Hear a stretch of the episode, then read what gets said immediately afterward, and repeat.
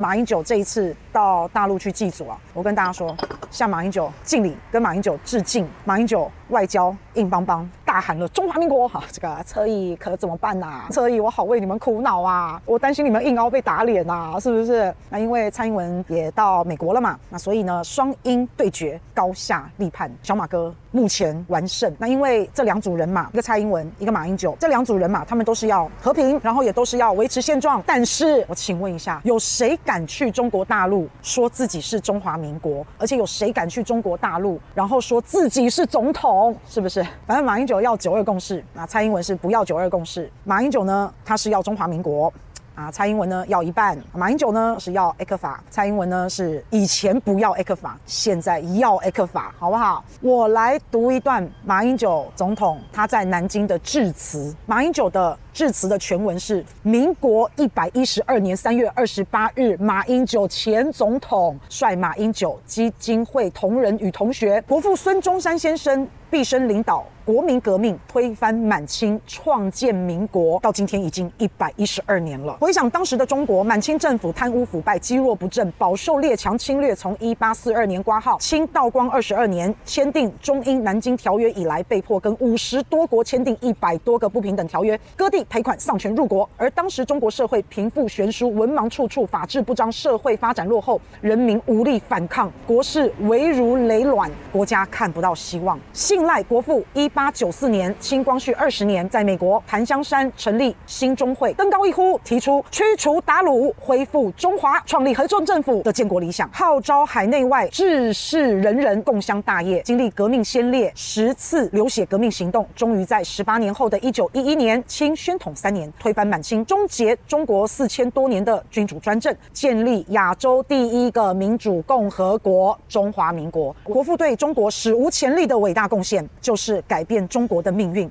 让中国走向富强康乐的开始。接下来呢，他讲到，两岸人民同属中华民族，都是炎黄子孙。当年国父念兹在兹的多项建国主张，都已陆续分别在台湾与大陆实现。这对于两岸人民与后代子孙的生活与福祉至关重要。民国十四年，挂号一九二五年三月十二日，国父逝世，在遗言中要求国人要和平奋斗救中国。九十八年后的今天，我们马英九基金会的数十位同仁与同学，从台湾来到南京中山陵国父陵前致祭，提出和平奋斗、振兴中华的目标。深盼两岸共同努力，追求和平，避免战争，致力振兴中华，这是两岸中国人不可回避的责任。我们一定要努力实现。大致上是他的全文啊，有讲到民国啊，他有说他自己是总统马英九啊。哈，你看看他这个毛笔字写：和平奋斗，振兴中华，落款马英九，日期百十二点三点二八，然后二零二三于中山陵。这个这个字看着就舒服，没有像鸡爬的一样。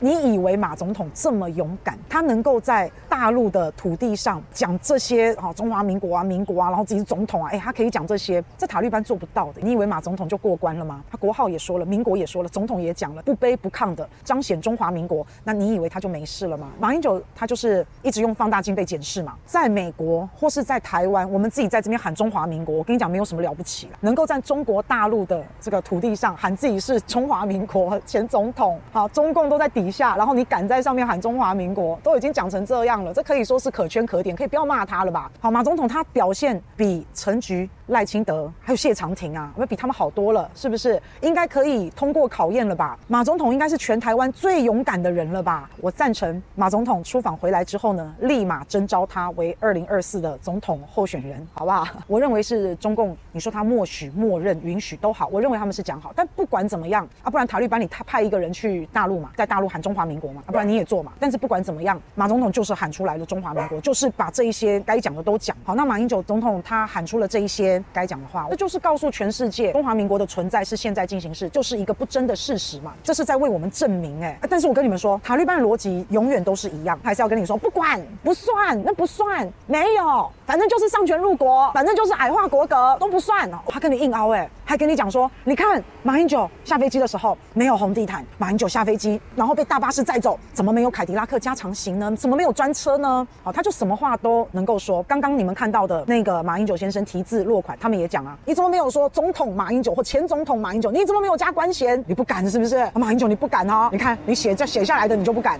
尽管马英九都已经讲了，全世界都听到了，马英九都已经讲了自己是总统了，但是他们还是有话说好，就凹嘛。然后这边的题字叫做百十二，一般来讲我们直观感受，我们看到百十二是什么意思？百十二就应该就是一百一十二嘛。塔利班说，你看落款的时候，你为什么不写上去民国？就算你写了前总统马英九，民国百十二，他都还有话说，他会说，你为什么后面还要加一个西元？为什么？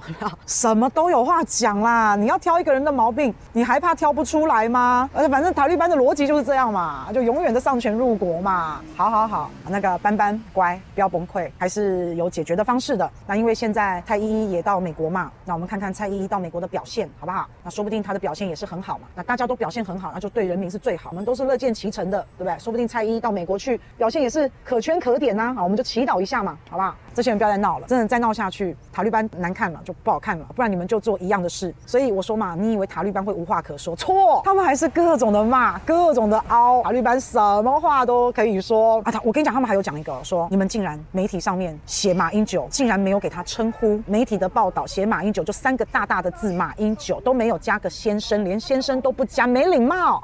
我跟大家说，马英九现在是一般的平民，他就跟我一样，就跟你一样，他法理上面他就是个老百姓啊，所以。我就是个老百姓，你们叫我高君君，我不知道有什么问题啦。那你要说高君君小姐、高君君女士也可以，好不好？但你一叫我高君君，我不会骂你啊，无聊嘛，是不是很无聊？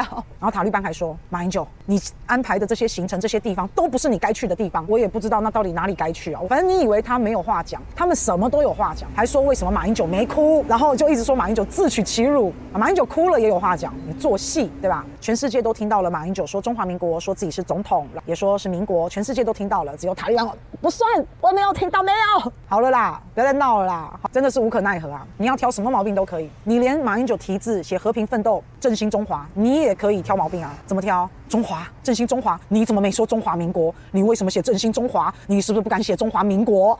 我跟你讲，什么都可以挑，好不好？那我还是说，你不要自己做不到的事就一直骂人家。你骂人家，你骂的有理有据，你拿出证据来，你用凹的，哎，就有一点唾面自干的感觉。我跟大家讲，更扯，更扯的是怎么样？你知道吗？陆委会要调查马英九，你要小心啦！马英九，你可能犯了外患罪，好，所以现在陆委会呢提醒大家，我跟大家讲，这真不是开玩笑，因为刑法第一百一十五条之一有讲到，把中华民国大陆、香港、澳门这一些叫做境外敌对势力去了这些地点，然后你讲了一些不该讲的话，然后你可能讲了九二共识或是一国两制，然后讲了一些不该讲的话啊，小心哦，可能会处罚哦。好，所以陆委会还跳出来提醒提醒大家，好不好？但他的提醒让我好害怕啊！我不晓得马英九会不会被侦办呢？哈，这是警告我告诉你呢哈。马总统从要出访大陆开始就一直被塔利班骂，一直骂，一直骂，一直骂，骂到出访当天还被在机场抗议抗议，然后终于到了中国大陆下飞机又被骂没有红毯啊，没有专车啊，好，然后开个记者会也被骂到中山陵也被骂，一直骂一直骂，说来接机的人并不是中央等级，如果中国大陆来接马英九飞机的是中央等级，又有话说了。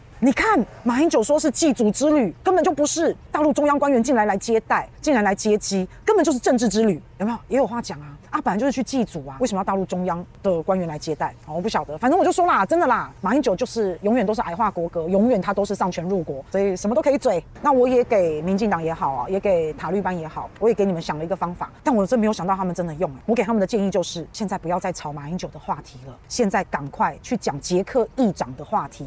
结果果不其然，我跟你们说，今天的某一家报纸的头条讲的呢，就是捷克来台湾的事。那更好笑的是什么呢？我昨天讲了，你们就把焦点放在捷克议员率团来台湾访问，这样就好了。因为这是一个非常非常重大的外交突破，我们跟捷克友好。我们跟欧洲国家友好，这样子的外交突破，世界怎么跟得上台湾呢？我说你就赶快把焦点放在捷克访台这个事情就好。结果今天早上媒体做到头版，真的就是在讲捷克访台湾的事。那由于捷克议长他有说啊，他跟中国大陆喊话，捷克议长说，中国大陆，如果你敢侵犯台湾，你一定会失败。我本来以为他会说，中国大陆，如果你敢武力犯台，我们捷克一定怎样怎样怎样，我们捷克一定出兵还怎样怎样，我们一定力挺，对不对？我以为是这样哎、他不是哦。我都听到前面的时候，哇，中国大陆，如果你敢侵犯台湾，你一定会失败。我说哈。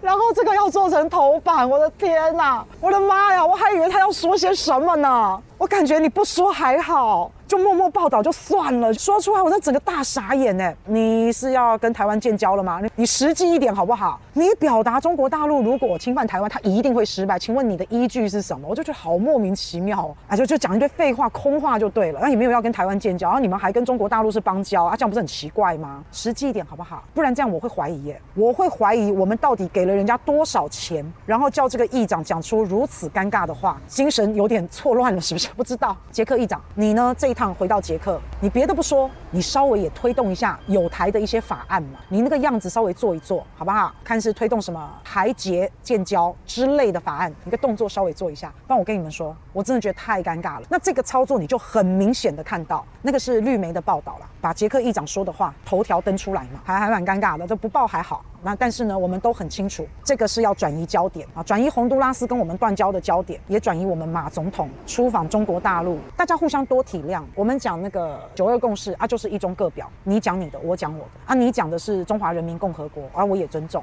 但我讲的是中华民国，好不好？啊，你们说要统一，我也说要统一，但你的统一是你们中华人民共和国要来统一中华民国，我的统一是我要反攻大陆，好不好？好，所以大家互相尊重一下，那就是能够有沟通，能够有交流，希望能够谈。出个什么东西？因为台湾人啊，我是台湾人嘛，我对于统一啊，我是恐惧的，我是害怕的，因为我已经习惯了我现在的方式。那长期以来，你只要一跟塔利班讲统一，他就会跟你说新疆，他就会跟你说维吾尔族。那确实以前的大陆跟现在啊都已经不一样了。但毕竟我就是喜欢我现在的生活，我就是喜欢我现在的环境好。那所以就大家互相尊重，互相理解，好不好？我觉得马总统这一次的出访，我对他的那个印象本来印象就不错好。那但是现在呢，就是有有有大加分呐，还希望他。能够被征召，可以的，不是不行的，是可以的，好不好？如果能够把他自己的九二共识再找回来，然后能够恢复两岸一些正常的交流来往，然后避免战争，在很多议题上面能够有一些共识的话，那我会觉得很棒。那尤其是看到现在的执政者把人民带到所谓的兵凶战危，我们都超怕自己像乌克兰呢，对不对？感觉战争就近在咫尺的感觉了。那如果能够